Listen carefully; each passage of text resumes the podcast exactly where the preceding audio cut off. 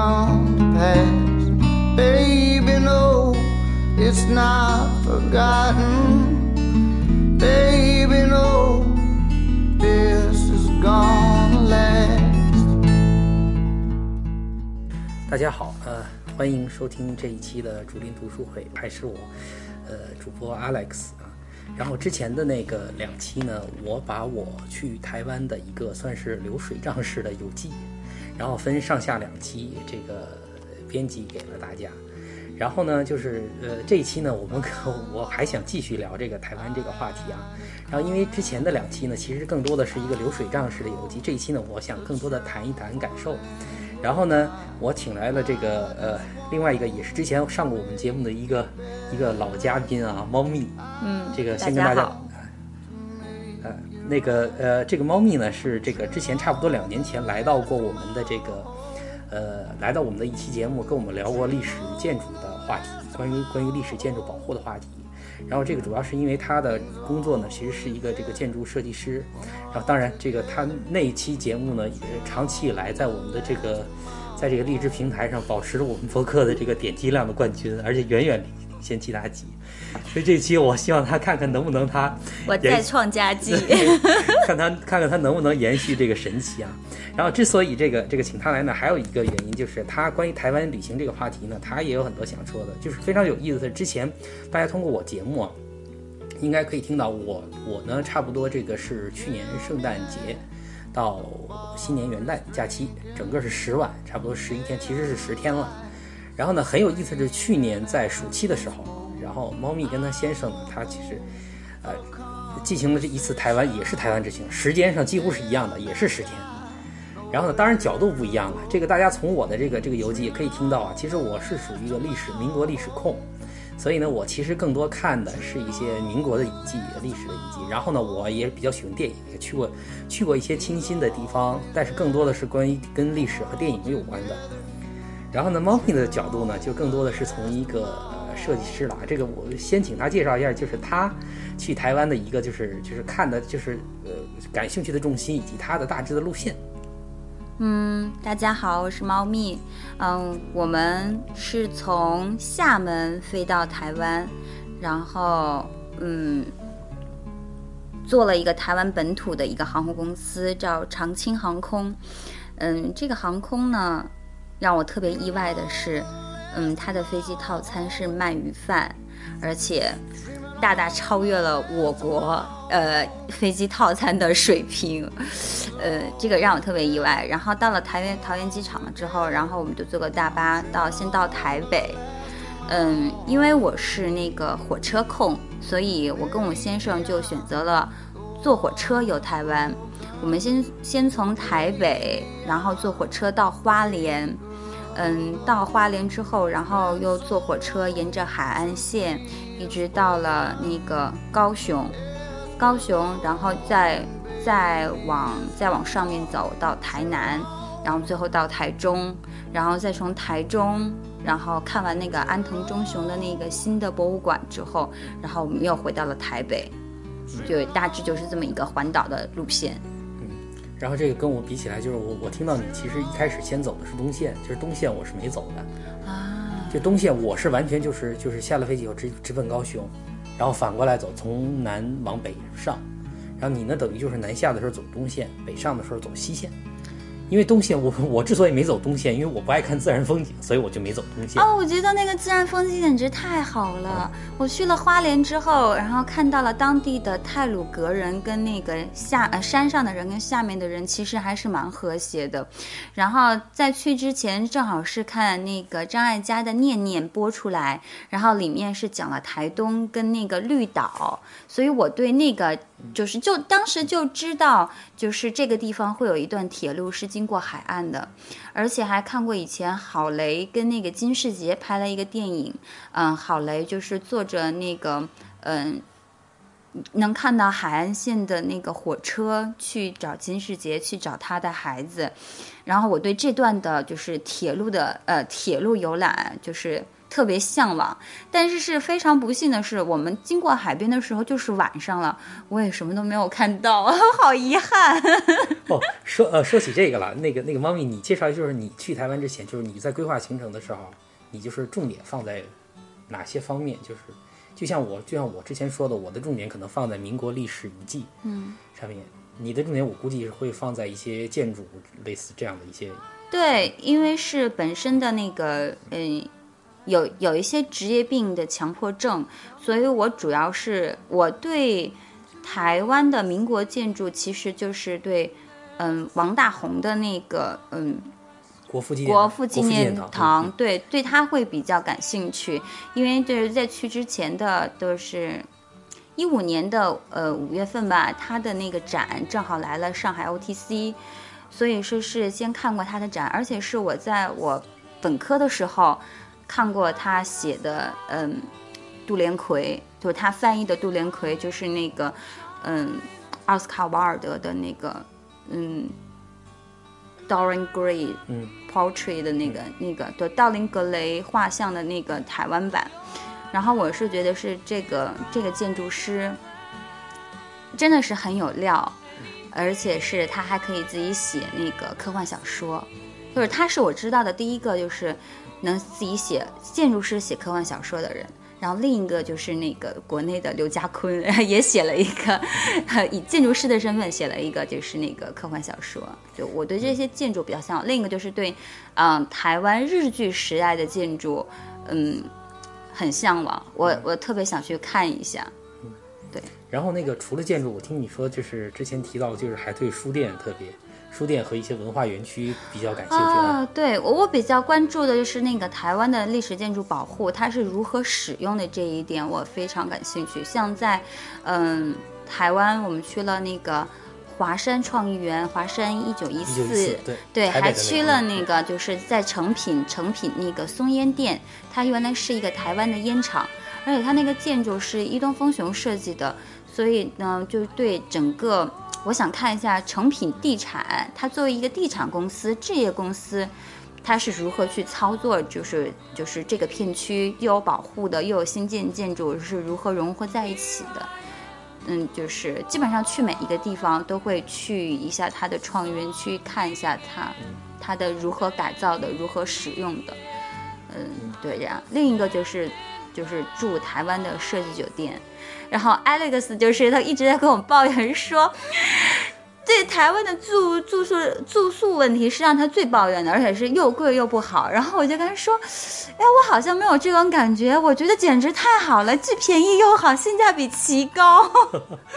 好呀好，等会儿等会儿我们我们可以这几个话题我们慢慢展开聊啊。先说建筑吧，就是因为这个是毕竟这个是猫咪的一个专业，毕竟是职业这个这个建筑设计师。就是我我不知道这这次台湾就是你看的这些就是不同时期的，你可能更关注日剧时期的，然后可能就是真正真正明就是就是四九年以后。四九年以后的这个两蒋时期的电影，你可能只看，只是想看一个那个国父纪念堂。然后你说一下整体你看完的感受，我我我想我想听听听听听听你作为一个专业的这个建筑设计师的感受。嗯，我们就拿那个台南为例吧，嗯，对吧？那个林百货，嗯，你跟我都去过，对对我也非常喜欢。对对嗯，我觉得是，嗯，就技术来说的话，台湾的那种技术，嗯，它其实是跟国内的技术是其实是差不多的，有些地方它可能会略略高于。高于国内的技术，但是任何一个建筑，它最后呈现给大家的就是那个样子，其实都是跟这个建筑预算相关的。就我能明显的感受到，台湾的所有历史建筑都没有钱，是在一种极度缺乏资金的情况下完成的。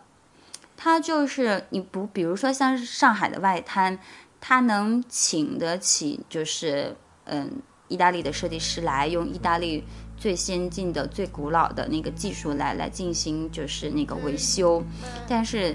台湾的感觉就是看建筑表面来说都是黑黑的，它绝对不会像上海外滩一样清理的那么干净。就是黑，然后就会让给人一种很脏的感觉。我有的，呃，我我我在台南去了一个地方，它原来是一个嗯、呃银行。但是现在已经关闭了，我想它可能是现在是在做规划，然后把里面清空了之后，日后会作为一个用处。而我会发现，在它长长的那个回廊，嗯，就室外回廊那里，就是上面接满了燕子窝和蜘蛛网。你说的是台南市中心的一家啊、台南台南就在就是林百货附近日。日据时期的对，日据是，哦、对对，我发现燕子窝特别多，全在是，而且他们的那种回廊上面就是像那种，嗯、巴洛克的那个就是雕梁画柱的那种带带卷草纹的那种那种吊顶上面都是燕子窝和那个蜘蛛网，就是有点破败的感觉。嗯，哎，这个这个，我觉得我们可以详细说说。其实这个这个，呃，我跟你的感受一样，就是我在台湾不同时期建筑我都看了，其实包括古迹的荷兰人的那个留的那个遗迹，就是就台南的两个两个堡，然后到那个明清时代的，像这种孔庙大的孔庙，还有明清时代民居，然后到日据时期的，到两蒋时期的，我个人最喜欢日日据时期的，而且我觉得啊，就是我的感觉是台湾 保护的最好的好像是这一。这对时期的也为就是翻修出来，就是就是修旧如旧的，这状况状况比较好的也是这个时期的。对，这个时期还算可以，就是我我特别是你比如比如说台南的那个几那几个建筑啊，包括林百货，包括那个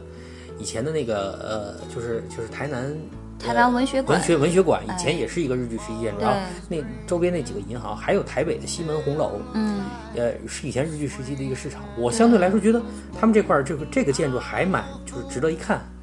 但是就是其他的几个时期的，就是就是我先说就是就是明清时代的后来的那些民居，所谓的那些民居那些老街，包括九份，包括台北的那个万华区的，就是蒙甲蒙甲古街区那个剥皮寮修复出来的，我觉得。我觉得如果这样的建筑，就是就是首先我说它原来的建筑，我觉得从我我的建筑美感，可能我一个外行眼光，我觉得就没必要保留，因为我觉得就那种状态下的民这个这个清末民初的民居，那如果这个标准要保留的话，那整个大陆的江南的那那几乎都都值得保留了，上海的都值得保留了，因为我觉得状况并不是很好。嗯，就是 Alex 也去过高雄，然后他是去了那个凤山凤山古镇，呃，古城呃，古城。那你觉得那里怎么样？我觉得不好。嗯，我觉得首先，首先我先说啊，就是就是咱们都说这个古城，首先凤山的这个古城，它首先是一个很小很小的城，对，因为高雄开开港以后，差不多二三十年，后来就重经济重心移到台北去了。凤山古城有点像这个上海开埠以后的那个上海的那个老城乡，就是那个小南门那个那个，但是规模要小很多很多。里面的那个城墙现在留的几段，这个城墙好矮好矮，我觉得我还上去了城墙，我跟我老婆还上去了城墙。但是我们没觉得那个城墙，就只能说，就说台北还它明清时代的建筑，这个台北真正有价值的东西很少。我我我作为一个外行，就是如果真的真的就是是这样的一个状况的话，其实没有必要去去再去再去修复。像我我不知道那个剥皮寮你有没有去，但是我去剥皮寮是非常失望的。嗯，我我去台湾这十天发的朋友圈，嗯，连我舅妈都跟我妈说，为什么你去的台湾跟普普通人去的台湾不一样？嗯，就是我我们就以高雄为例吧，我我跟 Alex 都去高都去了都去了高雄，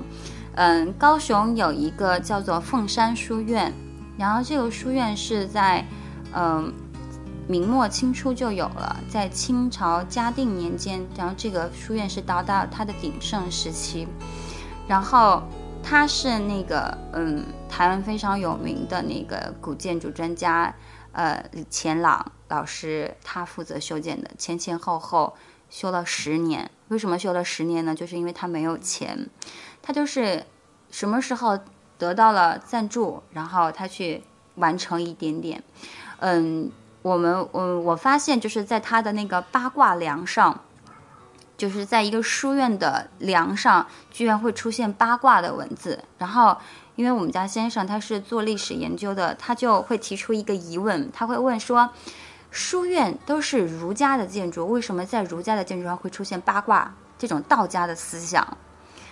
然后我我们也是，呃，后来就是在书院里头，嗯，就是那个转了一圈之后，然后买了一本那个就是李乾朗老师写的一本书，然后我们才知道这其中的典故。因为台湾真的是离主岛太远了，嗯，它这个地方是融合的，是非常杂糅的一种思想，嗯，所以会在那个儒家建筑当中。嗯，出现了那种八卦的一个图案，在这个凤山书院旁边呢，是一个呃高雄的一个城隍庙，嗯，可可以这么说吧。我当时看到城隍庙的时候，我有点惊讶，保存的非常好的就是闽南的这种彩塑，哎，我我插一句，你说那个城隍庙是不是在莲池阁边上？不是，凤山老城旁边有一个很大的湖，叫莲池阁。不是，就是它就是那个这个城隍庙，啊，咱俩去的不是一个。啊，对，嗯，就是它这个城隍庙就在那个凤山书院隔壁。我长这么大没有看到过，就是可以在市中心立两个就是火化的炉，特别特别大，而且香火特别旺。嗯而且我在里头看到了，嗯，清清代就是很很很以前的一些雕塑，真是特别好。然后，嗯，因为我们买，我们在那个再去那个就是高雄的时候，之前买了本书，是这本明凤英的《一点一横长》，然后它这里它这里头呢，就嗯就有这么一段来来来说这个这个就是这个叫什么？呃，这个书院，他就是说。六零年代，我在台台南，我我在南台湾上小学，住在一个小镇上，叫凤山。凤山是个小地方，却有五家大戏院：东亚大戏院、凤山大戏院，还有大山新生和合作戏院。那个是那个，呃，那那是个什么样的小镇呢？看看侯孝贤的电影《童年往事》就知道了。大榕树、城隍庙，老老旧破衰的城墙、眷村。呃，大水沟，还有一个没人问津的凤仪书院。那时候侯孝贤就在这几家影院里看霸王电影呢。对，我是我们是在去之前去看的这个东西，而且高雄它这个它正好是二零一五年，就是它修复完成功，然后那个对公众开放，呃，门票很便宜。就是刚才我跟 Alex 也有一个共识，说台湾的任何公共场所门票特别便宜，最贵的就是五十新台币。基本上都是十呃十台币或者是三十台币会比较多，相对于国内的这种动辄一百八、两百五的那个就是就是这种票价来说，就是我我们就是觉得是这种性价比很高，而且这个凤山书院修过修复好了之后，嗯，它会有一个公开的一个讲堂，然后会有附近的小学生到这边来写毛笔字。然后我们去的那天正好是他们那天有课，然后我就看见一个个非常幼小的台湾小朋友，在父母的陪伴下、老师的指引下，在那写毛笔字，哎，我就是有一种莫名的感动，就是觉得是书院就是干这个的地方。虽然说现在不能出现书声朗朗，但是会有这种墨香慢慢飘散出来，嗯，看起来和闻起来都是一种享受。嗯，那个我我理解你说的这个，其实是说他们的很多建筑吧，就是可能缺预算，对但是呢，他们软性的东西做得很好，对，就是软利用，就是里面的内容做得很好。哎，这点我跟你也有同感，他们他们软的利用的东西，确实确实确实做的蛮好，就是。就像你说的，刚才他们可能一开始没预算，然后就修修停停，是吧？然后就对对，什么时候有钱了，什么时候再修呃一下。就对对对，对，在那个嗯嗯李乾朗他自己的书上说，就是做这个东西，就是修修十年，很多就是那个嗯研究生的时候来参与这个项目，他都自己都当老师了，这个项目才完成。对对，就会这样，什么时候有钱了，什么时候去修。但是真的是可以发现，就是他们是很认真的去修这个东西，包括刚才我跟你说那个八卦梁。比如说有坏损的地方，他们当地的木匠就是把它切下来，用跟它同样的木材再切进去，就是有一种一个嵌入的一个过程。然后它表面上也不会像就是中国的那种建筑把梁直接就是，嗯，就是做底上红漆，他们没有，他们就把这个梁刷了清漆之后展现给大家。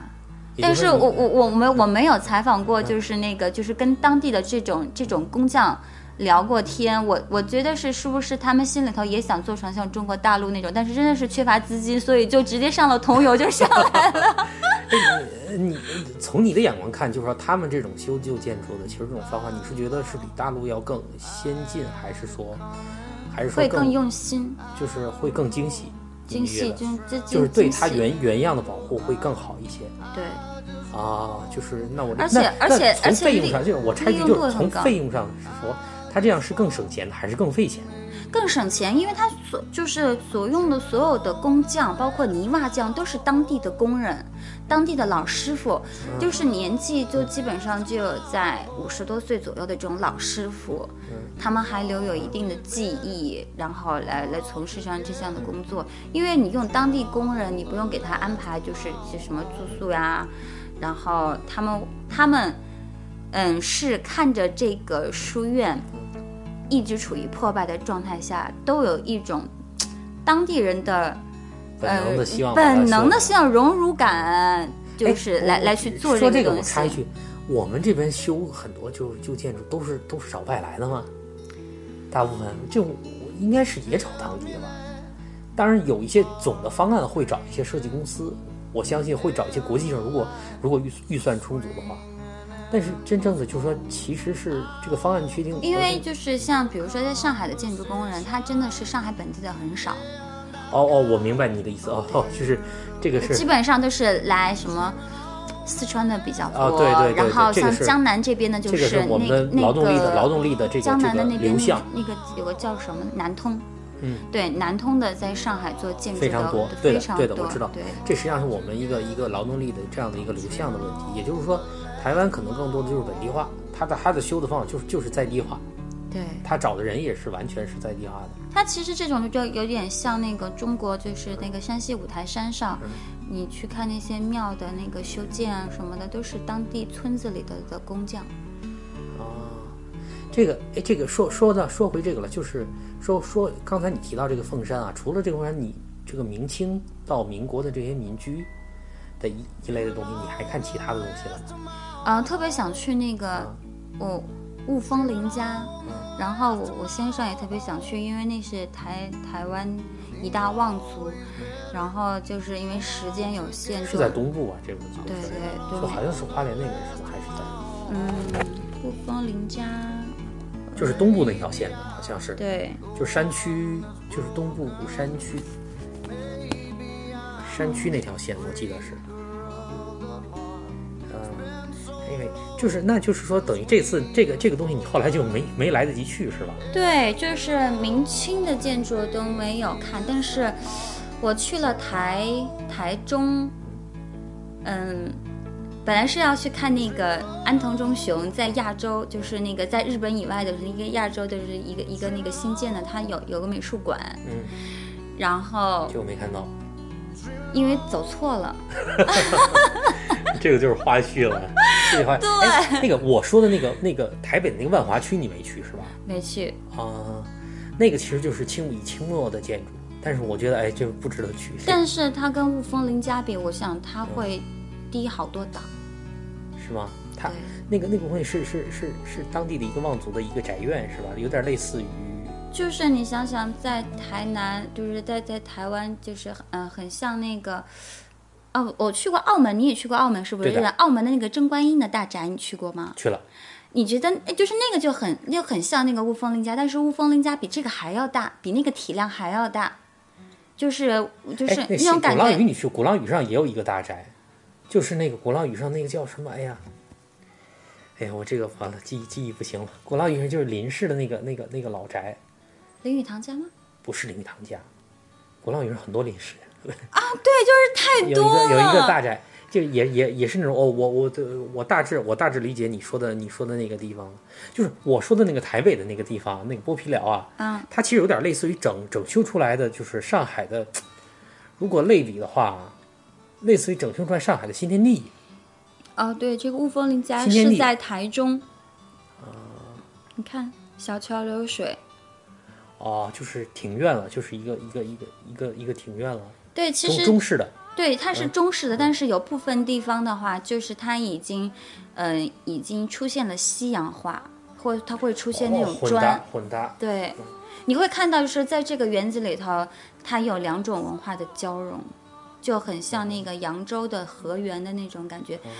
对，了解。但是就是说我看到的一些就是他们普通的民居，那个剥皮寮就是有点类似于我们的那个新天地或田字房，就那种普啊、通民居。那种石库门的那种房子是不吗？不是石库门，就是同差不多同时代在台湾的民居，同那我同时代差不多，因为石库门二三十年代，上海是二三十年代，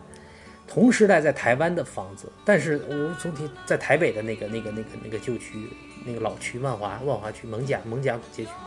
但是我觉得哎呀，整个那个房屋的状况实在是，较之上海最破的石库门还要破，还要还要破。但是你要想想，就是他们就是还是没有钱，我觉得还是预算的问题呃。已经全部迁走了，整修出来的，就是我就说那个建筑原因就是不，我是说它那个本身的啊建筑就质量就有些问题。对的对的对的，因为你想想，上海的石库门是从北方他们逃难过来的人，就是有金条啊，我就是要盖房子，然后我就是要满足，就是我我基本的需求，而且上海有好的石库门，其实是在法租界那边好的石库门是很好的。而且同一时代的话，我想台湾的经济，它它不可能像就是像上海对对，还是这么好，还是说到底，就是说你这个地它本来经济基对层就对对就不太好。整个这个地方的经济水平和整个在东亚的城市的这种地位，原先就我我个人觉得不值得修复。哎，说说起这个来，说起这个修复来了。太市民了。说起这个修复来了，我还特别有意思，就是他们现在这个这个剥皮寮这条街啊，整个都清空了，嗯里面都玻璃罩，但里边什么都没有，还没做任何开发。然后呢，他在那个他在那个街街头的一个地方有一个办公室，嗯那个办公室有些电脑给你展示他们当初这个这个这个地方怎么去修的，然后还有一个意见本儿，居民还有征求市民嗯的意见，这个地方到底要怎么开发。然后我跟跟住在不远处，然后那天那天我跟我跟我太太去。碰到一些住在附近、住在不不太不是很远的当地的居民，他们就每个人都在留言，有的人觉得应该这样，然后我们还看了他们那个留言，就是就是各种意见都有，然后也是就像你说的，可能他们这笔预算只只够做到这儿，对。就是就是现在还没有做进一步的开发，现在的预算他们就停在这儿了，然后呢，他们就在征求意，好像征求意见，我我我问了一下当地征求也征求了一年了，他会做嗯这个东西，就是他会比较慢，但但是我觉得，在他想到一个，嗯，基本上能满足所有人的要求的一个比较优化的方案之前，这个东西就会一直放在这里。你觉得台湾存在满足所有人要求的事情？但是他们应该能，他因为应该能做到最大的民主化啊，会会比较那个。那是不是意味着其实永远会有人为反对而反对呢？会，包括中国也我觉得台湾，也我觉得台湾的现，象我。觉得台湾，呃，我我去台湾最大的感觉，这真的就是他们不懂得什么是 compromise，在在在那样的一个制度下面，不懂得什么是 compromise，那结果是什么？结果是大家什么都别做。你的你的你提方案我就反对，我提方案嗯你反对。你住嗯在小巨蛋那里，你他已经完工了吗？你去的时候，小巨蛋，小巨蛋完工很久了呀。呃，就是那个还有一个正在进行的是另外一个大巨蛋，那个没完工还在，然后然后大量的标语是吧？你说哦在国父纪念旁边那个地方啊，呃，我我当时对待这个东西，我就它是为什么要一要有很多标语呢？然后就是它会它会像在国内一样，然后就有很多那个施工的标语，然后项目负责人是什么，联系电话是什么，然后是什有什么什么东西开发的。嗯嗯，就就很像就是国内的任何一个地产的外围，它给你围起来。但是我发现它的所有的标语全都被涂涂抹抹为什么呢？因为是因为开发这个地方，开发商的设计方案当中动了几棵树，而且这几棵树是很老的树，然后所有台湾的市民就出来就进行了保树运动。呃，他在所有的外面的那个施工指示上面都画了，就是画了很多树，然后台湾的民众就是自发的，然后下着雨，点着蜡烛、点着灯和手电筒，也要坐在这里保护他们那些树。然后那个关于那个那个现在正在修那个大巨蛋，我我跟一个当地的出租车司机聊了一下，他们说那个他们很多人反对，就是就整个反对整个就在这儿修一个修一个巨蛋的规划，还不光是树的问题，他们反对这个，因为他们也有也有道理，我听了他的理由，就是说这个地方人疏散是很难的。因为它离那个所谓的就是那国父就是中山的那个孙中山的那个所谓国父纪念堂不远，对，而那个地方虽然有地铁，但是路是比较窄的，而那个大巨蛋是能容纳好像是五万还是几，反正是是是一个几万级的。但是问题是说，但你这样容纳一个你你的交通疏散是不是达到了要求？它门口的路确实很很很小，它其实而且它那条路直接就是通往松山机场，往再往前面走就是那个松山机场的高架，门口的那条路就只有四排道。对，但是你想想，就是在那个以上海为例，上海的东方艺术中心门口是六排道。那个关于这个关于这个大巨蛋啊，我听到的就是就是当地有司机跟我讲，就是他们会觉得他们反对，其实最核心的理由就是说，呃，像这种像大的新的体育场，其实不应该建在这个旧城的中心。像国际上也有很多其他的经验，像欧洲，像现在大陆的很多，我们的很多那个那个那个体育场也都建在城市的一个边上，新区或者新区。对，这个边上，这样的话，一个是有利人的这种这种疏散，还有就是不会对周围的那个居民形成特别大的压力压力。对对对对，所以我当然我其实因为这个，然后那个司机跟我抱怨了很多，就是这个大剧院从那个就是历经了那个台北市几个市长，然后对，十几年然后中间几变变来变去，变来变去，最终还是这样的一个让大家很不满意的这样一个方案。这就说到，说到可能就是说没有延续性，这种这种他的这种在他的这种制度下，其实政策上没什么延续性，在这个建筑规划上。嗯，所以你刚才提到的一个就是说，还有一个就是政府，因为因为这个政府 没有延续性，导致他跟开发商他也是这种朝令夕改这种这种，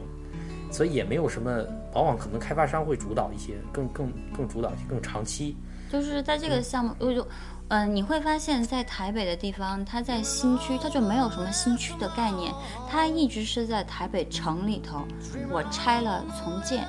它一直是这么一个。不是说去往外扩，对，它没有往外扩张，它一直就是在老城里头，我拆了重建，然后就就会发现，就就这就是它重建之后，它盖出来的东西就会跟周围既有的地方，嗯，没有形成一个互相联动的气场。然后这个我们在建筑学上就有一个非常，嗯，就有一个词，就是说。城市的脉络被破坏掉了，但是我觉得这句话就是那个说的很大，但是确实是这样子。然后我到了台北之后，会发现很多建筑的选址都很奇怪，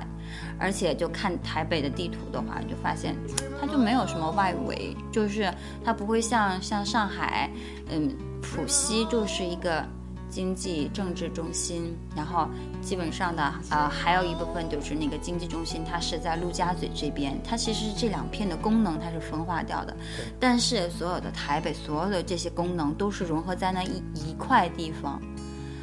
就是它也不扩张，就会导致现在这种情况，就是就像你说的，你觉得是每种风格不同的陈列在一起，但是就是会让你觉得很不舒服的感觉。其实我我其实我我从城市的功能上来讲，其实我倒觉得融合会比分割会会会市民会更方便一点。其实我我更多的就是他们对历史建筑的这种这种修缮，嗯，我是觉得有时候他们那个标准，嗯就是特让我觉得特奇怪。有些我觉得挺好的建筑，就是他们可能未必会去会去动，但是就像你说那个很破败的那个 那个，但是有些我觉得意义不是太大，就是像我说台北那个剥皮寮，我觉得意义不是很大，但是他们反倒就是，所以就说就是他们这个标准，就让我有时候让我觉得特奇怪。嗯，这个我朝资源比较丰富，我觉得还是取决于谁谁申请到钱了。我我我个人觉得就是哪哪哪一片儿的的地方政府、当地的政府，比方说某某一个区的区政府还是什么申请到钱了，我觉得取决于这个。我当然这是我的猜测啊，就是就因为因为你肯定经过很多这种项目，对，你肯定知道这个这个背后的一些一些一些博弈的过程，对对对的。嗯，那个台湾作家那个龙应台，嗯，他曾经当过那个台北的文化部部长，对对对对，就是他上任的时候，他就是大力就是发展要修复台湾这些建筑，然后在他任上，大概有一百多个建筑得到了修复。嗯，然后我也是很久以前看过龙应台的，就是这方面的相关的一些文章。嗯。嗯，我是觉得是他们对他们对这种就是文物等级，就是建筑的文物等级，嗯、可能也会有一个官方。非常混乱，我不觉你不觉得吗？嗯，就是我要说的是，嗯。就是那个文物等级可能也会有一定的评判标准，比如说哪一年哪一年存，就是以时间为限，呃，哪一年就是说它一定要是存在的，如果它还在的话，它就一定要存在。另一个东西就是说，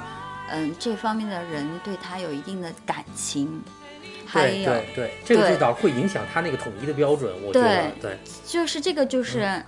嗯，台湾叫做人性化，但是我觉得，我觉得是好像是感性占领占领了对理性的上风。对，这个这个我也我也这么觉得。哎，说回这个，刚才我们这就是一个就是那个是市民对这个地区的城市记忆的一个嗯，就是留存。我不能说就是我我我我我不能说它不好，但是就是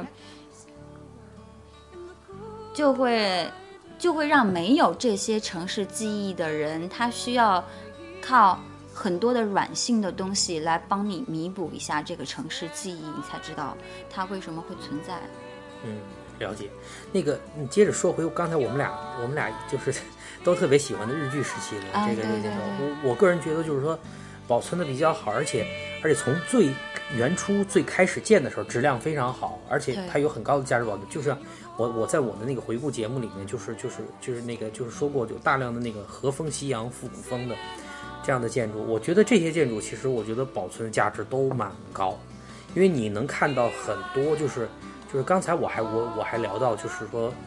你能看到很多统一的，就是统一的建筑风格，像日本国内，像像当年日本其他的殖民地，包括首尔。去年有一部电影叫《暗杀》，全全智贤演的，讲的是讲的是三十年代的那个那个那个他们去首尔暗暗杀一个这个日本的一个一个将军，那里面有一个百货。然后我看到林百货，我第一眼看到林百货的时候，让我一下想到了这个那个电影。当时首尔有一个有有有一个日本人开的百货公司，也是一模一样，里面的内装修都非常一样。对，所以我觉得这些风格统一的话，就是就是会给你一种，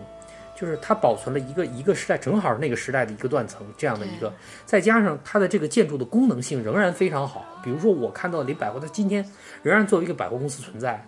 而且里面的电梯还在使用，对，非常非常好，而且就是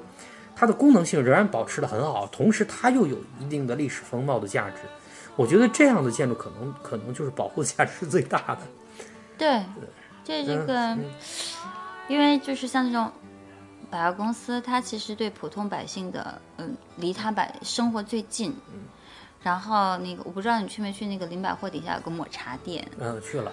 哦，然后我去了那里，虽然没喝我，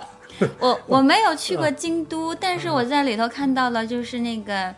大和剧时期的那种茶屋，一个一个小格子，然后啊拖鞋进去，啊然后我在那里买了买了一个那个抹茶的甜筒，嗯。我当时就觉得是，啊，有有这个抹茶甜筒，还有这样的茶屋，简直太幸福了。哦，看来你你你是属于比较比较喜欢日系的东西，因为我去过日本五六次了，嗯，所以就是说，其实我对这些东西，但是整体来讲的话，确实是保留的挺完好，我觉得但是可惜的就是就是就是这些建筑吧，就是它不成片。我觉得我最大的感慨是说，就是说今天今天我在台湾很多地方，就是包括无论是从台北到台南啊，你看我们上海的那个就是真正的老的法罪核心区，就是色戒里说那福开森路，就今天都不看过，它成片，它非常而且非常统一。但是就是这个这些让我特别特别遗憾的就是它不成片，它总是几个然后散落，然后你你你又碰到几个，嗯，啊，这个我要讲讲回他们的政治制度，就是上海的，就包括早些年的领导，他们会对这一片有所保留，他没有拆，而且他选择的是开发到浦东，就把新建的建筑，就是他发嗯，就是开发到浦东之后，它会有一些新建的摩天大楼。新的就现代的建筑，它会在那边，但是中中心的核心老城区的话，它基本上就是保持了原貌，然后这个这点来说保保护的很好。包括刚才我跟你说的是，台湾它就没有选择扩张，然后它主要是就是在老城区里头，这个功能已经就是不好了，然后房地产商选择把它拆掉，然后重新建，然后以获得这个功能。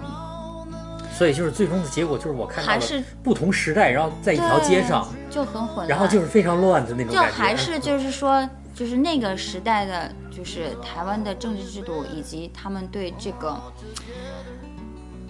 这种历史建筑的悟性不是很高。你会发现，就是说，包包括台南也是，它就是只有就是台湾文学馆那一个转盘周围嗯建筑很，嗯，就是保证的很好。对，只要离开一条街就没了，对，一个街区就没了。但是嗯我当时看完这个的时候，我第一想的是大连，中国的大连。对，你会发现在大连也有，我不说哪个广场啊，中心广场，我知道。啊，这个我我跟我跟那个我一四年我跟那个另外一个我们的前主播，我不仍然是现主播，他总说我是代理主播，B B Panda，我们两个人去了一趟。而且大连的那个中心馆就是那中心的那那一块儿，然后保存的非常好。保存的很好，但是但是它整个转盘周围有些房子已经被拆掉了，呃，有一定的破坏，对。就就有一些高高新的高包，括我当我当时站在那个广场中心环顾四周，我真的以为我就是在明治维新的大阪。嗯，对。满铁大曾经的满铁大啊，是的，我们俩住那个大连文馆，曾经曾经曾经李香兰住过的地对。方。是，然后啊。但是你你想想，就是说你说这个割裂的问题，其实在中国很到很多地方都存在，比如说武汉，对对，武汉和大连，就是他会遇到这种情况比较多。但是越来越多的人，他对这种历史保护的觉悟会已经高了很多，然后我们只能就希望他他在未来他才能更好的保护这个东西。就是上海还是做的不错的，呃，对我也觉得，就是因为我们知道那个那个我看过那本就是《永不拓宽的街道》嘛，就是当初我们说的很多法租界的很多路是被化为永不拓宽的街道，就是永远不会去改变的。对然后其实其实北京破坏的蛮多，然后那个觉悟的很晚，但是北京就是就是，呃，从零八以后，从零八以后，基本上就是所有的胡同都不会再拆了，绝大多数。就是当然这个就我 我们不去说它这个是不是说其实是一个合理，但相对来说，因为之前已经已经拆到足够多了，所以就是说。现在很多现现在大家碰到一个北京的胡同，什么四合院，都觉得很珍惜。但其实，但其实今天我发现，就是就是我跟很多北京人也聊到这个问题，他们说其实真正今天留的特别很多都不是特别好的，很多不是特别好的。但是因为因为之前拆了很多了，然后大家就觉得呃拆过分了，然后就往这边回回来拉了很多。所以嗯，所以所以这个话题是个是个是个挺有意思的话题。然后那个那个说完这个说完这个那个日剧啊，然后最后说那个民国，就是就是所谓的这个所谓的民国一季，然后就是四九年以后，这个这个所谓的这个当时国民党这个这个这个逃到台湾以后，然后他见到的这些外省人见到这些建筑啊，其实。呃，我我我在我之前的那个流水账节目里，我也吐槽过，其实我非常不喜欢。我觉得它最大的问题是什么呢？第一，就是大而无当。我个人看，对从审美上大而无当。然后就是你无论是这个孙中山的这个国父纪念堂，还是这个所谓国父纪念堂和那个中正，还有那个中正前面的广场，然后那个两个那个戏剧院和音乐厅，然后圆山饭店，他们追求就两类风格，一种是仿，太和殿，然后全部是黄瓦、红柱，然后就那种那种飞飞檐；一种就是仿中山陵，蓝瓦，然后灰色的灰色的大理石，就是应该不，我我我纠正你一个，不叫仿中山陵，因为是那个时候的建筑。嗯就是所有的建筑师都是一样，包括那个嗯就是中山陵吕彦直，还有那个台湾的那个国父纪念堂的那个王大闳，其实是他们是同一时期在美国受教育的建筑师。但是我都特别而且就是它大的就是，你比如说，你比如说那个中正纪念，那个广场就非常非常大，然后你走起来很累很累，然后但是你你一眼就看透了，你一眼就看到，你看到那个东西在那儿，然后你走走走，然后腿就腿就走的走的很累，但其实我觉得是就是那种，其实这其实就是营营造了一种氛围就。是震慑住你，是吧？震慑住你，然后，然后我最受不了的就包括他们那个圆山饭店，就弄的就是，就我我我我在我的那个流水账节目里，我就说这些，就是我跟我跟跟我太太，我就说，这些所谓的这国民党的大佬有多么思念，呃，故宫的太和殿，导致他们建的建筑都是这个样子，就真的是非常，然后故意弄成几层的台阶，你知道吧？就是，就让我觉得真的是，而且最要命的是什么呢？就是这样的一些建筑吧，它放到台北市，放到台湾，原来它跟周围的完全是有理的。这个几乎是部分反映了四九年以后这些外省人在台湾的生活状态，就是它其实是游离于，是是一个单独的圈子，它是游离于这个这个这个人也是这样，然后建筑也是这样，所以让我觉得挺，我我不知道从你一个建筑设计师专业的角度，你会怎么看这个这个事情？嗯我我们就拿那个国父纪念堂为例，嗯就是那个去年就是呃不是说一一五年一五年那个王大红的那个展，啊、王大红的那个展在上海的时候，然后他有把那个他各个时期的，就是呃第一版图纸是什么样子，第二版图纸是什么样子，就把图纸拿过来。因为王大红的背景，他是那个贝聿铭的同班同学，那个德国现代主义大师格罗皮乌斯的学生。嗯嗯，而且他，我觉得他其实其实真的是一个学贯中西的人，就是很像他那个时代的人一样，有很好的家学，然后有很好的就是那个就是，嗯、中华文化的一个传统，但是。但是他又从小又接受了这种英文的英英式的教育，然后他其实是做的东西外形很现代，但是它骨子里头它其实就是中式的。对，就它那个它那个嗯、呃国父纪念堂的原型其实是一个官帽，哦，对的，对的，对的，哎它是一个官帽它其实是个几角形的一对个，对对。然后但是就是六角是八角，呃某人。啊，就是说他老这个对对被老蒋不是很喜被老，蒋否决了，对对，然后后来就成了现在这样子。对，，其实建筑师他原先是想做一个就是现代风，完全是一个现代风的一个建筑。对，所以就现在就是哎这这段公案还是挺有意思，就说明说到底这个这个恶趣味还是两蒋的恶趣味，或者说以两蒋为代表的 国民党的这些，他就一直在梦里，嘛。就是营造自己在梦里，营造这个，然后这个属于这个反认他乡是故乡，太好了，这句话太好了。反认他乡是故乡，而且还有一些，比如说那些新建的建筑，就是插在那个就是建筑里头，这其实就是跟那个国民党大量的军官，还有他们士兵到了台湾之后，其实是他们是不用打仗了，不用打仗了之后，他们就没有军饷，没有军饷了之后，他们就是收入就没有了，很多人就是住在那个呃屋顶的铁皮屋里头，还有一部分人就是临时搭的那种。对，哎，呃哎，这这这我插一句，去年我看了一个电影叫《对风说爱你》，啊，这个电影质量不太好，但是那个电影比较忠实的记录了那批老兵刚刚到台湾的那个窘境，就是搭的那种铁皮屋，而且还有就是说，嗯。就是我跟你说的那种拆的问题，比如说像这种，嗯，日据时代的房子为什么会拆很多？因为国民党这些老兵在国内是打了日本鬼子，所以非常痛恨，是吧？对，然后你就是见在日台湾见到的这种日本建筑之后，总会有一点点情绪，嗯然后他就会拆很多，拆很多之后，然后自己。比如说，你以前在国内以前是干过瓦匠的，会点木工的，那么班班子搭起来了，然后就开始建，哦对。会有这样的，会有这样的房子，其实就很像那个现在呃杨浦以前那个定海路那边的私房，很像那种感觉。哦就是自己搭上的，对很多东西。哦，了解。那这个这个这个建筑，说起这个建筑，这个背后看来还有很多的这样的，嗯，这样的我对整个台湾另外一种建筑也是，嗯，也是很欣赏，嗯就是教堂建筑，太美了。这个教堂，看来咱俩，因为我我因为我我就说嘛，就是我去的台湾，好像别人都没去过一样。咱俩这这里有一个很重要的问题啊，嗯就是就你也去过澳门，我也去过澳门。对对我认为从建筑的角度上来说，我觉得它的教堂好像远不比澳门。嗯，澳门的教堂我非常喜欢，而且澳门最神奇的是什么？在那么小一个比黄浦区还小、比老黄浦区还小的范围里面，三十多个申遗的二十八所教堂全部是申遗的，而且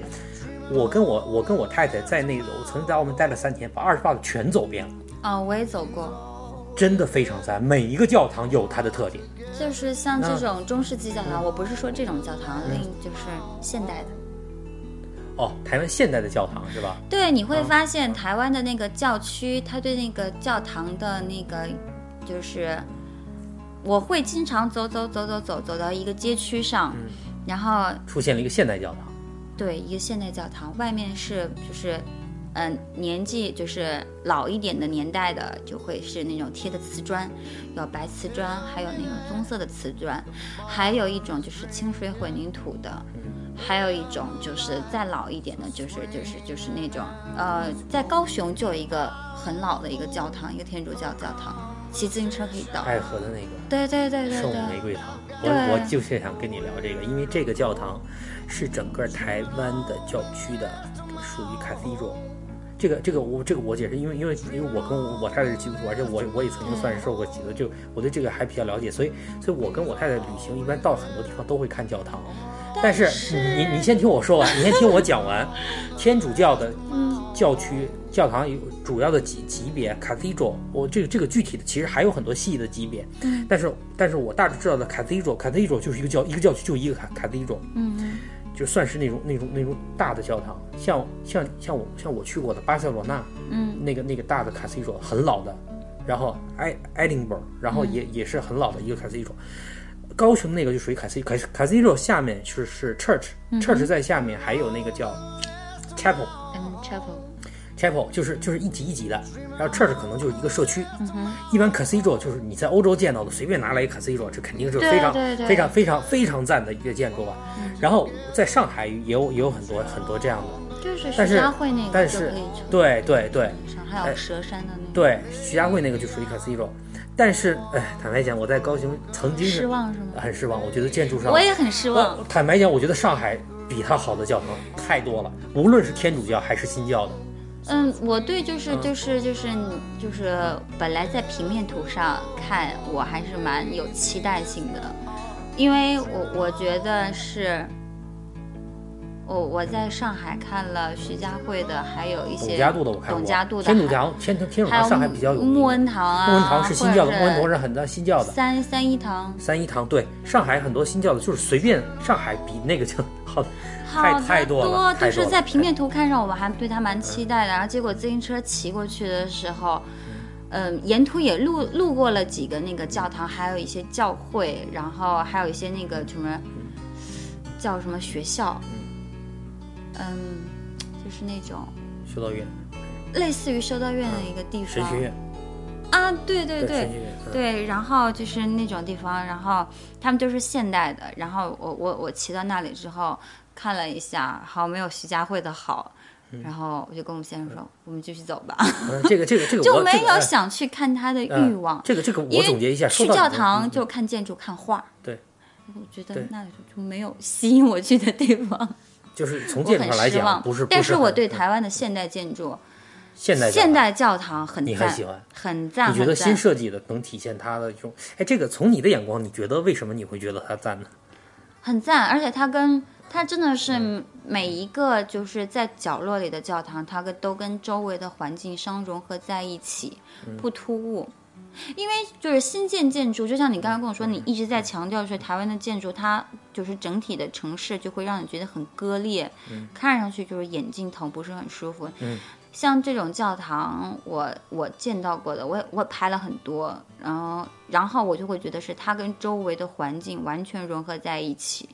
嗯，不突兀，让人觉得是它就是生长在这里的一个就是它的设计，它的设计是吧？对，哦，这个这个，哎，对，关关于关于历史的，就老教堂为什么就比不上？其实说到底就是说，它的这个城市整个在远东就传教的这个地位，还是还是没法跟上海比，也没法跟澳门比。澳门为什么？为什么？简直太虔诚因为，澳门是第一站。对这个如果如果因为我大致知道这个这个嗯传播是澳门是当年最早到远东。叫那个耶稣会，就是利玛窦他们那一支、嗯天主教里面利玛窦，他们是远东第一站，从澳门再到再到再到上海，再到什么神户，再到再到日本，就是是远东的第一站澳门。而上海当曾经是当年就是十九世纪末二十世纪，基本上已经是远东第一城，整个整个这个欧美人，所以就说它这个毕竟这个整个整个台湾，无论是台北还是高雄，都地位要低很多。所以这也是为什么。但是你你你刚才讲到这个新教堂，我觉得，哎，我这个我倒是可以分享一个，就是一个经历。我们在高雄看到了一个新教堂，就在那个就是那个山隧道那个靠靠那个河、靠那个靠那个港口边，就是呃西鼓山那个那个那个地方。然后我们去到了一个到鼓山的新教的一个一个一个基督堂，那个建筑就是完全跟周围是没有看不出。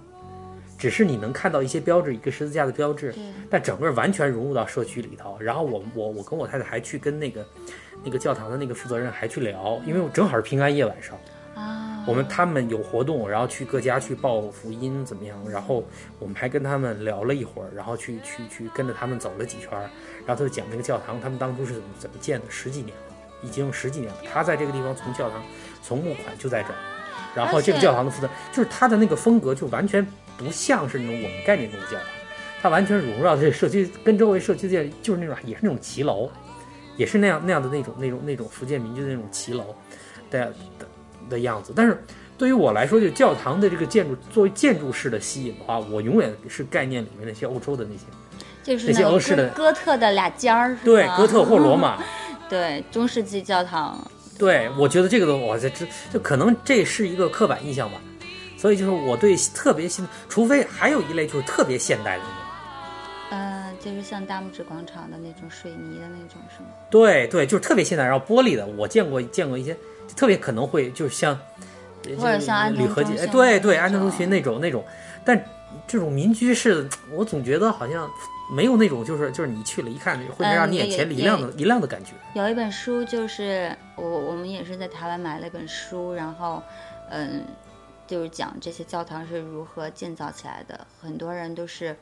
你有钱的就是出钱，没有钱的就是信信众自己去拉黄沙黄沙水泥自己建，等于出力。对，那这这给我的感觉是什么呢？就是当时我看了就是这这个这本书之后，我就感觉是，好像就是某某某一偏远小小小山村，然后这个地方真的是。受神启发，然后，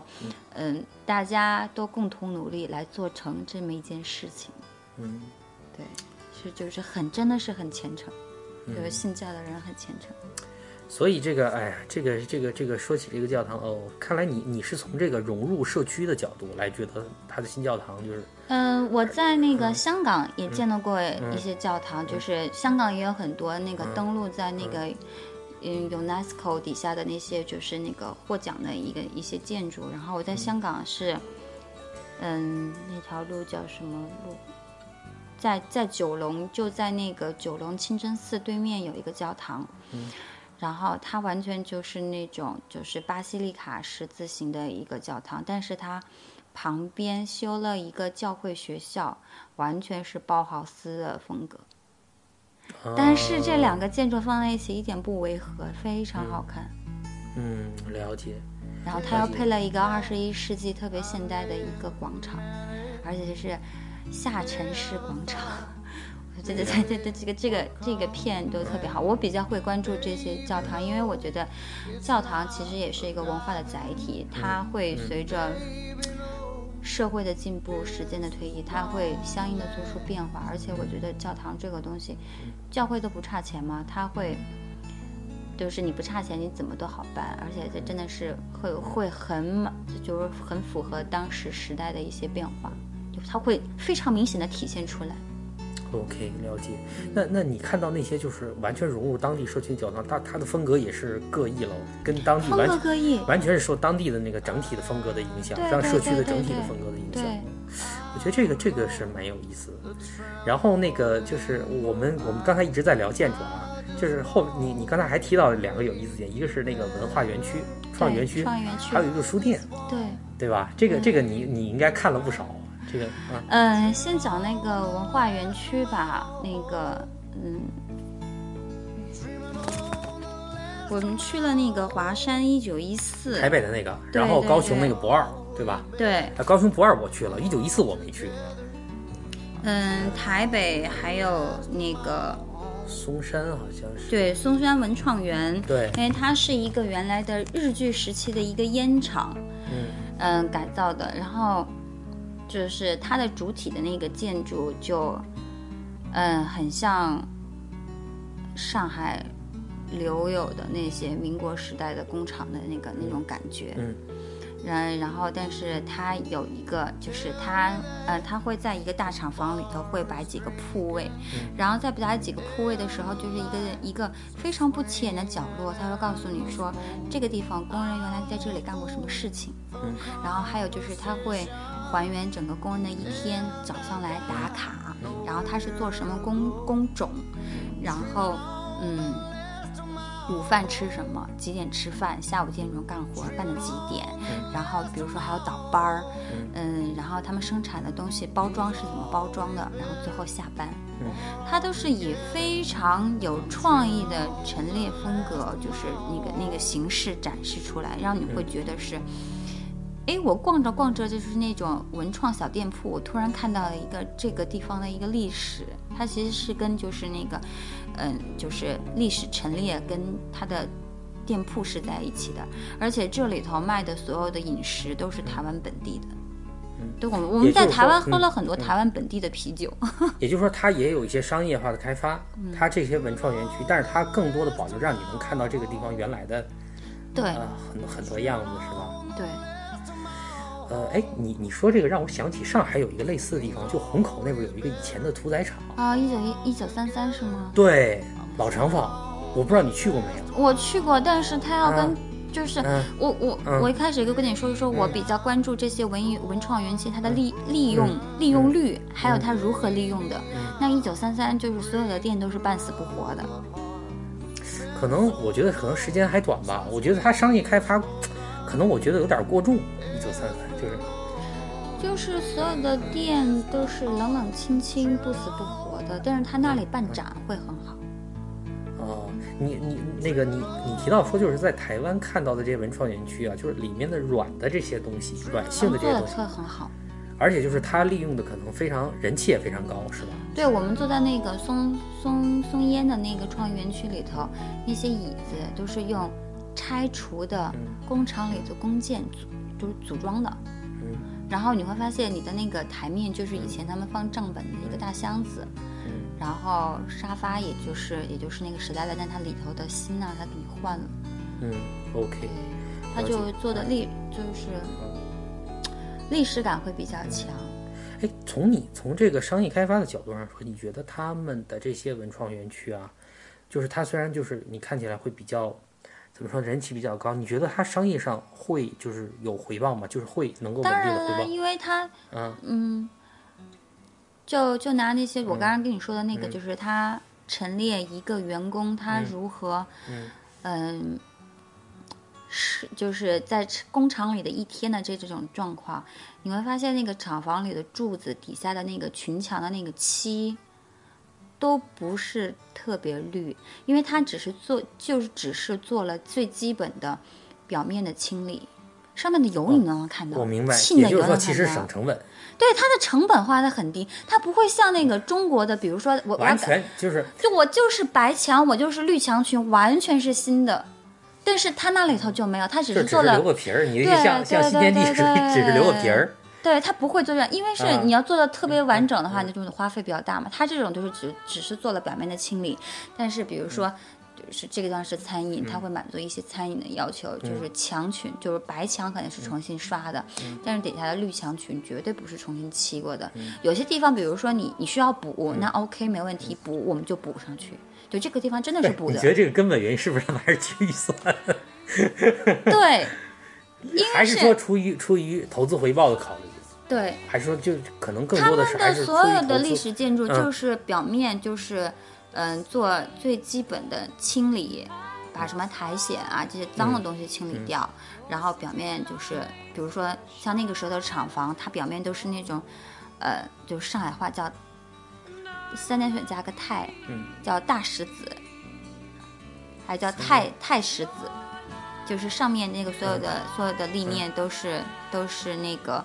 呃，一个个小点点的石头，就水磨石，是就是学名叫水磨石的水墙，然后所有的地面就是工厂地面全都是那一个个小弹格子，走在上面真的好疼好疼。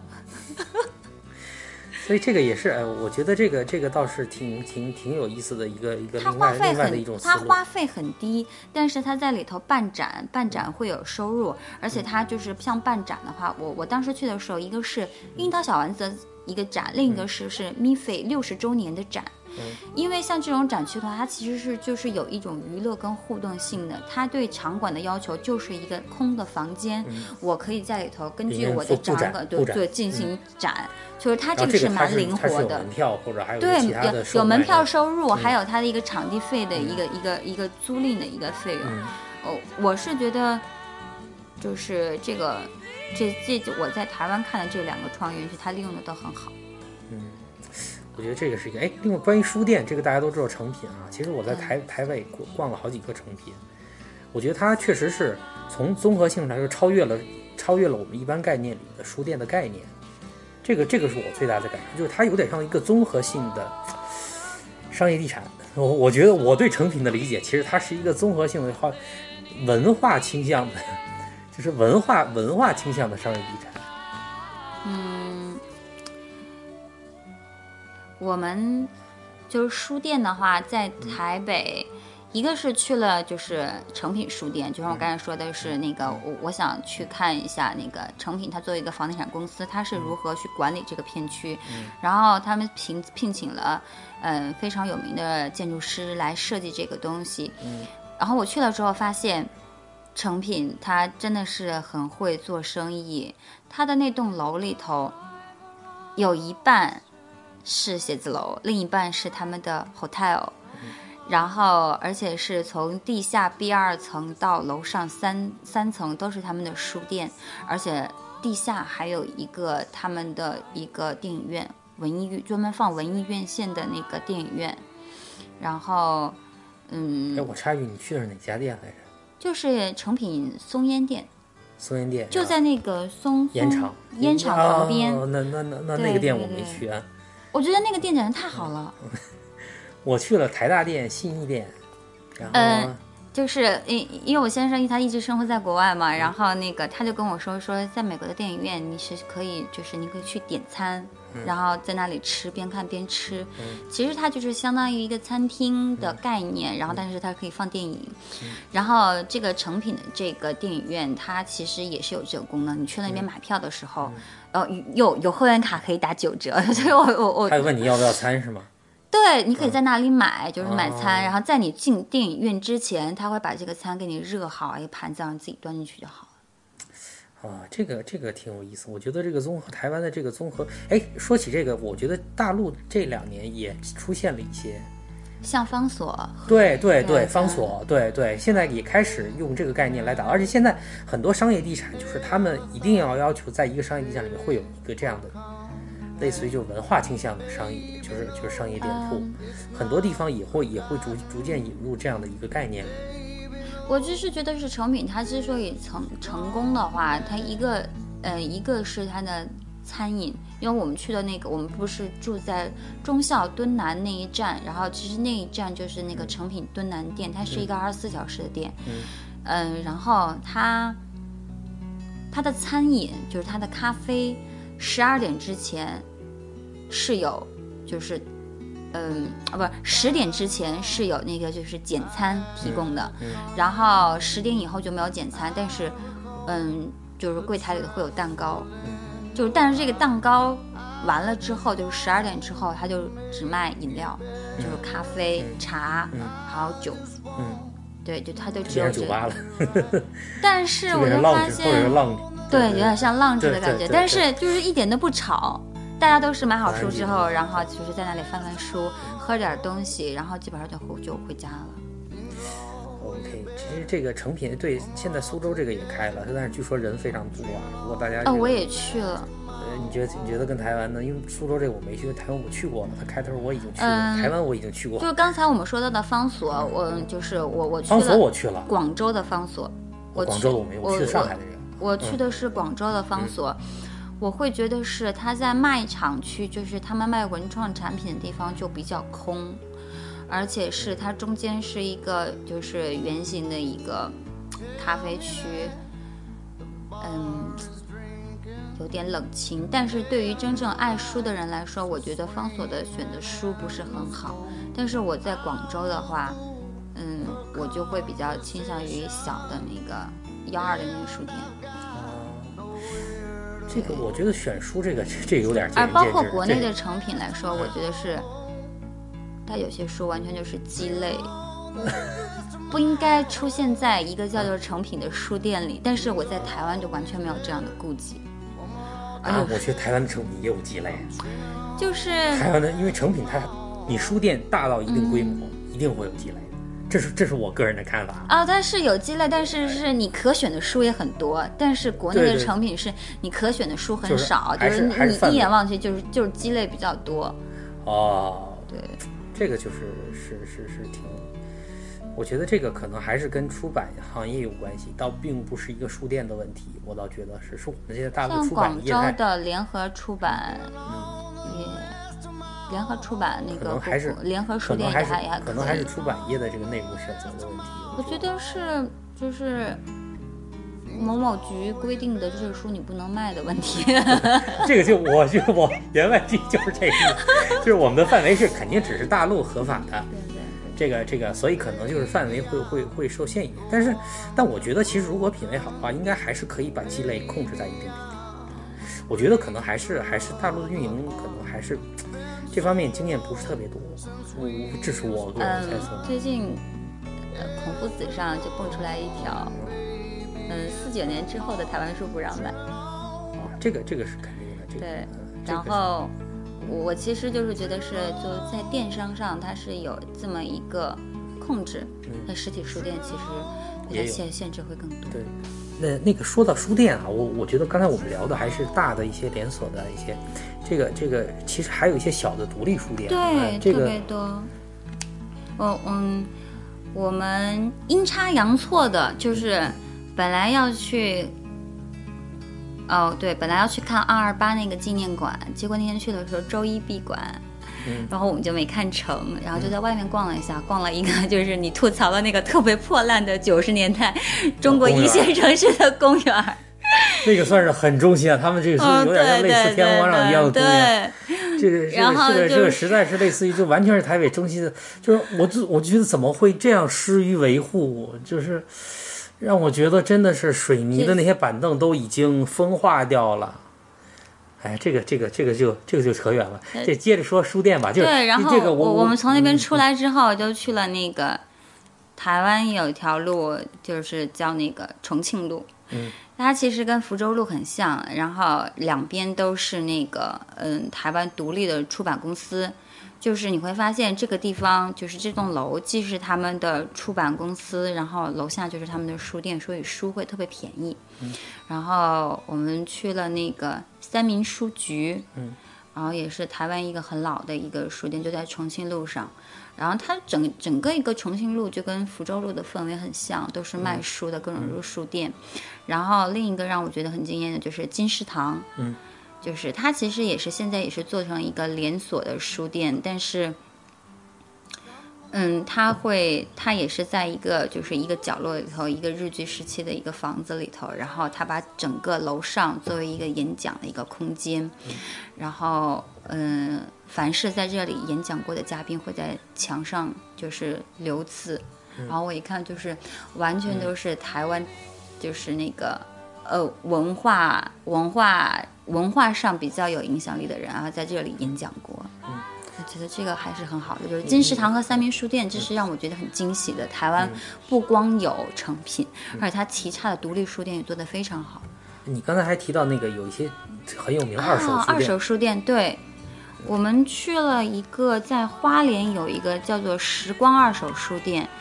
然后它被那个《纽约时报》被评为了那个全球二十大就是最美的书店，然后，嗯，叫最美好的时光是吗？对对，它叫时光二手书店，哦时光二手书，然后它就。就是我刚才说了，我是一个铁路控，但是我还是一个就是戳控，我到一个地方就要盖一个戳。然后我就发现台湾这个地方做的真的特别好，每个地方都有。对每个地方都有。然后我我我老婆也是这样，对然后也也跟你一样喜欢去，地铁站，然后去地铁站，然后下飞机场就开始就是呃，因为去之前就是买了个空空白本子，然后就开始盖，然后在台湾我老湾婆也买了。十天还没到，本子都用完了，然后我就跟我老公说：“你再买个本子给我。”对，就就该戳。嗯，就是基本上二手书店的话，像在台南，它其实也有很多二手书店，我们也都去了。然后就是这里头要要吐槽一下，有有一个书店叫做叫做那个草记二手书店，它也出出现在各种的那个就是二手书攻略书店的攻略上面。但是这个书店就是进门你就要办会员费，就要办个会员卡，否则不让进。对，否则他不让进，因为他书店太小了，就是慕名而去的人也特别多，然后他也要维持就是店里头的那个安静啊，然后就不会让很多人进去。哎，说到这儿，我我比较感兴趣。对我我们就他们的。二手店，就你我我不知道你有没有跟他们聊，就是台湾的二手店，它盈利模式是什么？就是我觉得二手书店其实蛮难，在在大陆的很多二手书店其实蛮难撑下去的，主要就是找不到，找不到一个可以可以可持续的一个一个盈利方式。啊，它的盈利方式，比如说我去我们去那个花莲的那个书店，它其实它还是一个动物爱好者的一个基地，然后他们店里头也养了几只猫，然后就会有当地的独立设计师做一些明信片，啊，但是很便宜的价格就实际上是卖一些周边产品，你的意对思是？对对，哦，我是觉得你靠靠卖二手书的、那个，而且它还有一个靠卖二手书可咖啡的能会加一些，可能会加一些，你书店可能会加一些那个。还有就是办读书手续会费啊手续费啊什么场地费。但是我觉得你光靠卖二手书这个这个你的如果有一些毛利的话啊，这肯定很难撑下去。我就是这是我他会搞搞一些副业，啊，等于还是看着作为作为一个就是 文创的一些一些店，还是卖靠卖周边产品，靠一些活动。对，哦，那理解，那那这个就是，其实我一直觉得二手书店你靠毛利撑，真的真的很难的。一个是还有就是一个收收集这些书，你也去找，然后有些人可能会会会把书去送送上来，对对，对，我觉得这个嗯，好呀，这个书店书店我们说到这儿啊，然后最后想跟林方蜜聊聊，就是那个你说的这个呃设计酒店，因为这个我吐槽非常多，我在台北的十天，不是我在整个台湾的十天，我对住是非常不满意的，我觉得非常非常贵，而且性价比是很低的，我个人觉得性价比是非常非常低的。嗯，对，但是我但是我不知道他他是怎么找到的，啊，通过什么样的渠道，这个这个请他分享一下吧。嗯。嗯，我们在那个台湾就住在那个中孝中孝敦化那一站，然后出站之后就是我们那个酒店的一个入口。我们在台北就是大概是，嗯，四百五到五百一天，但是不不不，先说你是通过什么渠道找到精品酒店的？啊，我们就是在 Agoda 上面找的。那你怎么知道这个酒店好与不好？不是我我我我从来不看任何排名，就是我就看不就是看评价。我不看评价，那那你不看评价，你怎么就是？我先说一下我我是怎么找的吧。嗯我一般就是通过一个是 TripAdvisor，嗯有的时候也是携程几个几个大的代理、嗯 TripAdvisor、Booking、Agoda 就是都用的，就是核心是话 TripAdvisor 和这个携程这两个辅助着用。然后呢，但是我一般我我我先想我要住的哪个区域，嗯哼，然后呢，把那个区域里面按照评价、口碑、口碑，然后做一个 ranking，然后我就从第一个往往下找。我会比较在乎那个人，因为我觉得就是如果你如果你不看评论的话，实际的评真实评论的话，你光靠他的那些固定信息，我觉得蛮难想象的。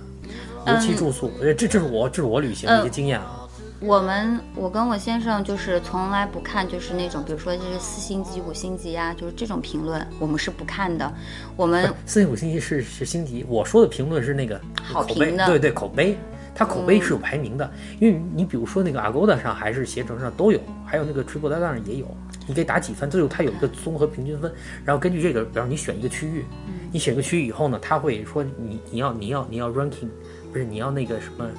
Order by ranking 什么这样的话，它就会自动地按照每一个区域里面这样的话排列出来，然后我就从第一个往后面找。就是我我们两个人对要求就是说，我对这个酒店的要求就是说，它一定是有地铁，嗯就是我从酒店到地铁，最多走不能超过五分钟，因为我不想把时间都花在路途上。对，这个是一一点我对他的要求。然后我们家先生呢，就是特别怕小强。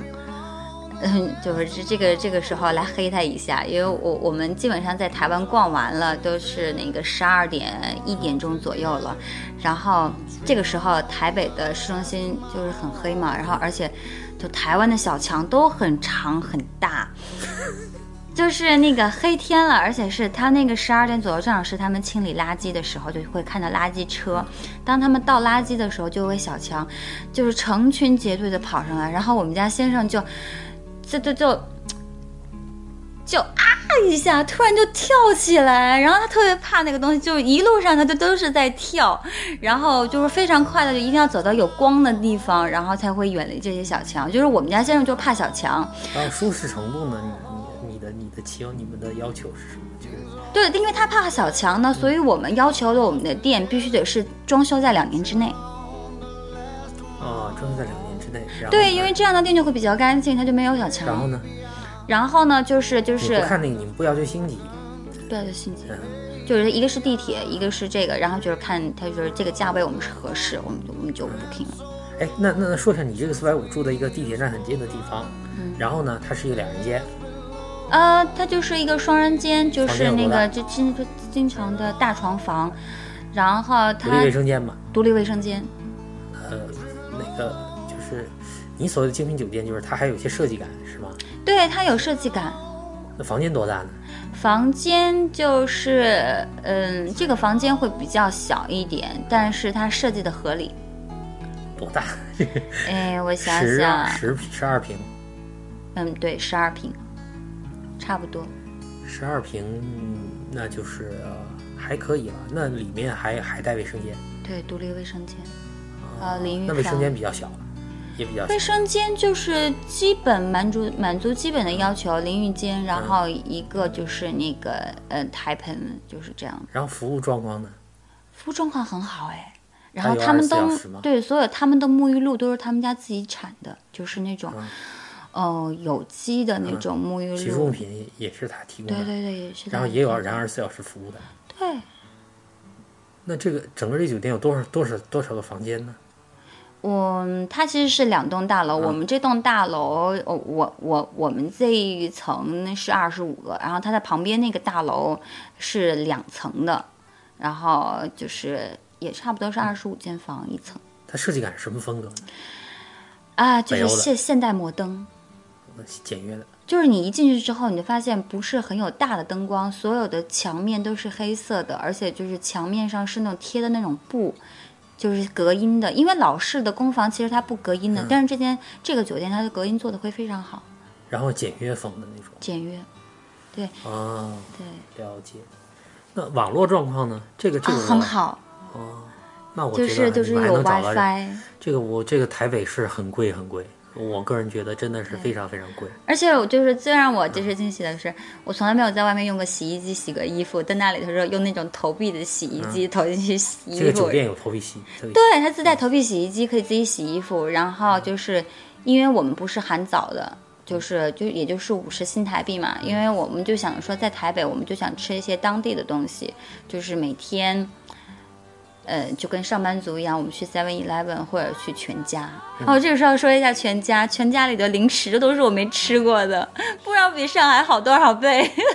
哦，那啊，好吧，这个这个这个，如果你去过日本的便利店，你会更加的。你要吐槽一下，我倒没吐槽，就是说我我对这个东西就已经不能不能不能这个这个这个这个让我惊喜了，你知道吧？因为我去过，先去过日本，再去台湾。所以就不是特别能让我惊喜。哎，这个说到这个，他这个他这个，如果你要早餐的话，他会提供吗？啊，会提供就是每个人多交五十台币。他提供什么呢？嗯，我我们说另外一家酒店，就是它叫 Just Sleep，叫杰斯旅。它其实是一家快捷酒店，但是它是台湾本地的那个酒店品牌金赞酒店旗下的一个，就是那个就是一个低端的一个品牌。然后就是嗯，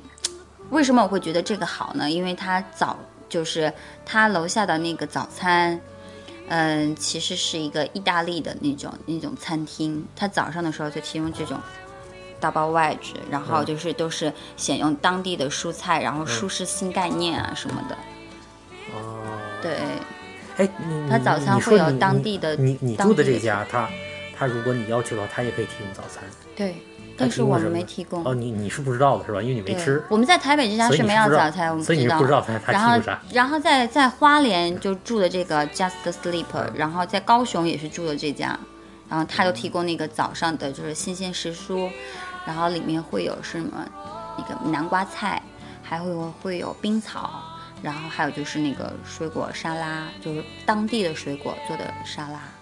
然后就是煎蛋，就是像自助餐一样，它那基本上都有 OK。粥啊什么的。哎，我插一句，你说这个你在台北住的这个这个设计酒店啊，就是忠孝敦南，嗯这个设计酒店，你觉得它整体的状况比大陆的汉庭全季呢？就是快，就是就是连经济连锁酒店里面相对中高端的，汉庭全季就属于中高端的，就是比汉庭和普通的汉庭和如家要好，汉庭全季比普通，嗯，它其实它里面的状况你嗯里面的状况，它其实会比汉庭更加有设计感。呃不不不全季啊，不不呃不不对，呃全季它会比全季更加哦更有设计感。是哦，我明白我明白，因为但是里面里面的舒适程度是差不多的。差不多的床啊、床单啊什么都，是我们每天出去，就是我我对前台就是说我对我我对那个要求就是每天帮我把那个毛巾换一下，然后在我因为我们一下就是 booking 了四天，嗯。然后我就跟他说说那个枕头什么的，因为就是嗯。我就不要求你们每天换了，但是你就是两天换一次，嗯。对。然后哦毛巾就是每天换一下，那你那你你一般找酒店的方法是什么呢？就是如果你不看排名，不看不看其他客户住客的评论的话，你就是会找，你就是在阿哥的上，那你也是先选定区域吗？嗯，对，你看，像我们在高雄跟花莲，就是因为是在花莲先住了这个杰斯旅，然后我们体验特别好，因为它那个房子是一个新建的房子，就是一五年当地当年刚刚完成的一个建筑，然后它开业，然后那个就是因为这个舒适度就非常好，这个合人民币大概就三百七十多，不到四百块钱。嗯然后啊，就是里面，这但是这个房间就会比较大了，还会有一个敞开的一个阳台。嗯、然后我们就决定在高雄，我们还住这家酒店。然后就是高雄的这家店，就正好是在一个地铁站，就是就是走走路走路就五分钟左右的样子。然后也是在市中心，不是，我的意思是最开始找的时候，你总你是先选定一个地方对吧？对我是先选定地铁站，先选定你们决定住在哪个地铁站周围，对。然后然后你怎么选呢？这地铁站周围会出来很多，你比如说从两星到四星或者哦，然后你你是怎么样排列看的？凭我强大的，嗯，你总要就是说，你通过一个怎么样把它排序，你优先会看哪些东西，对吧？就是它出来之后嘛，然后就是按价位。按价位，你期望的一个价位里面。对，我就觉得是，然后呢，就是那同一价位它也会很多，你总要选就是每就是每一张都打开看它的那个房型图，哦，对，看就是比较顺眼的，而且看它装修年限啊比较顺眼的。比如说它装修一定要新，因为新才没有跳蚤，然后不然我们家先生就没办法活。好吧，好吧，这个这个这个这个这个了解，就是看来就是我们对这个东西期望还是还是还是有点差别。其实我我对他最大的吐槽就是，因为我跟我跟我老婆我们两个人住，我们两个人因为呃属于中年人，就是说对住要求要求会高，会会会会会会有一些高，所以就是我对台北最最大最大的感觉就是就是真的是它它呃它连锁酒店太贵了，这它标准的连锁酒店太贵了，它跟香港差不多。其实就是这个的话，比日本还贵，比日本还贵。嗯，同样的我 Wisting 啊，同样的 Wisting，Wisting 在京都的 Wisting，台北的 Wisting 比京都的 Wisting 还贵。哎，怎么说呢？可能是做这方面就是那个工作的，我对这种就是那个星级连锁酒店我就不是特别偏好。我们在台南的时候住了一个佳佳西市场酒店，嗯，然后它这种房子呢是原来嗯的一个老的一个民宅，然后它就是他就把它改造了。然后改造的这个建筑师呢，是台湾第一个注册的女建筑师。嗯。然后，嗯，然后他就改造成一楼就是它的市场，然后啊，二二楼就是它的 public，就是那个公共区域，然后二楼以上就是那些酒店房子。而且因为这是一个台湾第一个，呃，注册的女建筑师，她在一生的生涯当中，她会跟各个建筑师、各个设计师有交集，然后所以她这个酒店呢，就是请她喜欢的建筑师每个人来设计一间。啊，就每一间都不一样的。对，每间都不一样，而且但是她这个房子的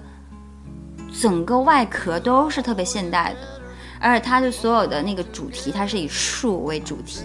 他们在二楼 public 区域就有一个树脂做的树，一直伸到外头窗户外面。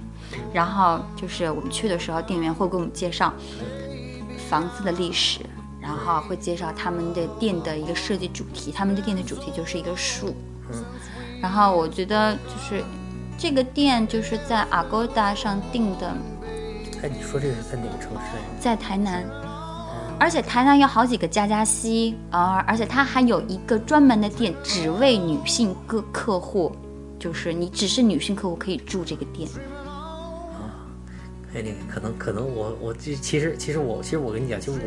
我我我还是我对这些设计的酒店我还是挺感兴趣的，但最大的问题是什么啊？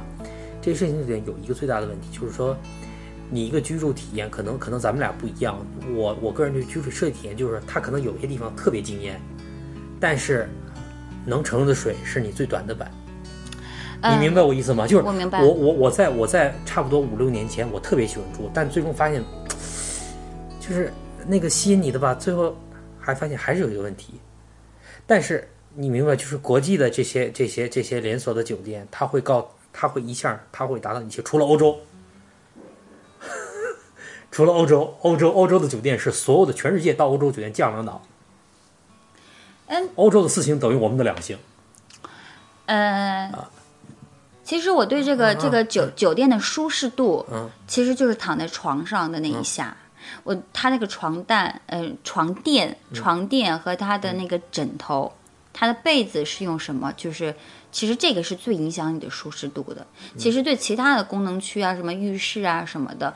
嗯，就就就就就还好。嗯，然后我对他那个床上的东西，就是枕头会比较好，呃，比我比较要求好，呃，高一点。我觉得枕头好的话，就是你基本上睡的都会比较舒服。但是我们在台湾住的所有的酒店都是床床上用品都比较好。我们在台中住了一个酒店，就是以那个那个贪吃豆，就是那个那个我知道，我知道一个游戏是吧？对对，就是以那个游戏为主题，就是一个酒红白店。机，红白机，对对对我知道，我知道那个。哎看来我以后还要再再再去再去探索一下这个。就是坦白讲，整个台湾的居住，我这我这个就是我后来给他们写了好几百字的恶评。我在台南住的一个民宿和台北的那家连锁四星级酒店，味道房间味道非常非常大，嗯所以我觉得。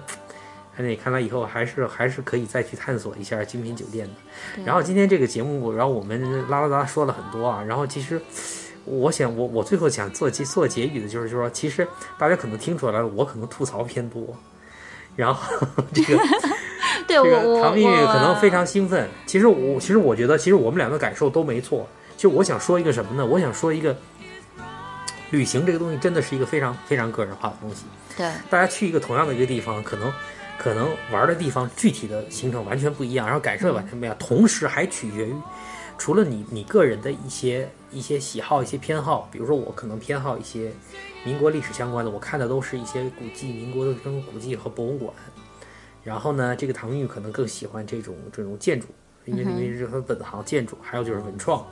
的一些东西，清新店啊，还有就是就是书店这样的一些东西。同除此之外，还有每我们每个人的阅历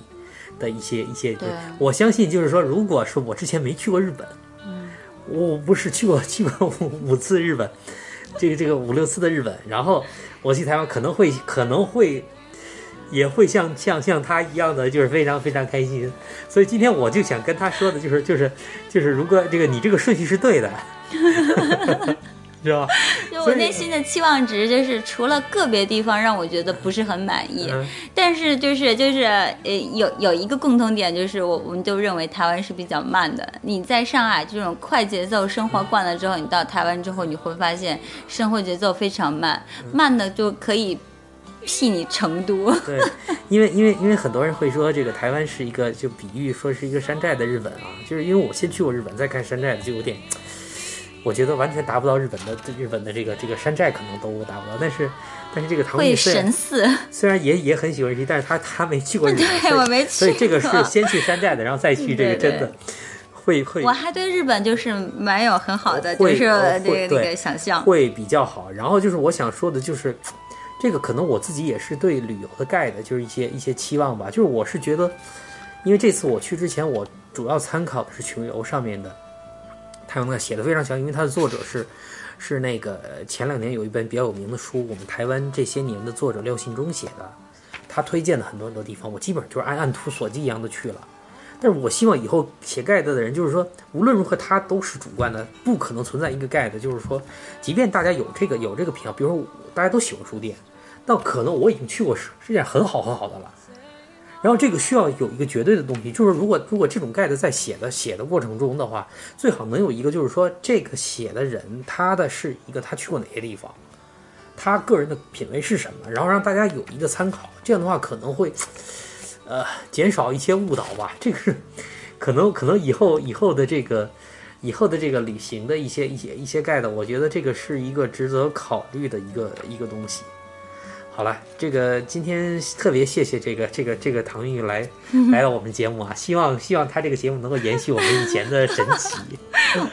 我会努力的。好的，谢谢大家收听我们的节目哦。这个这个想起来一个事情，然后然后那个我们现在有一个微博，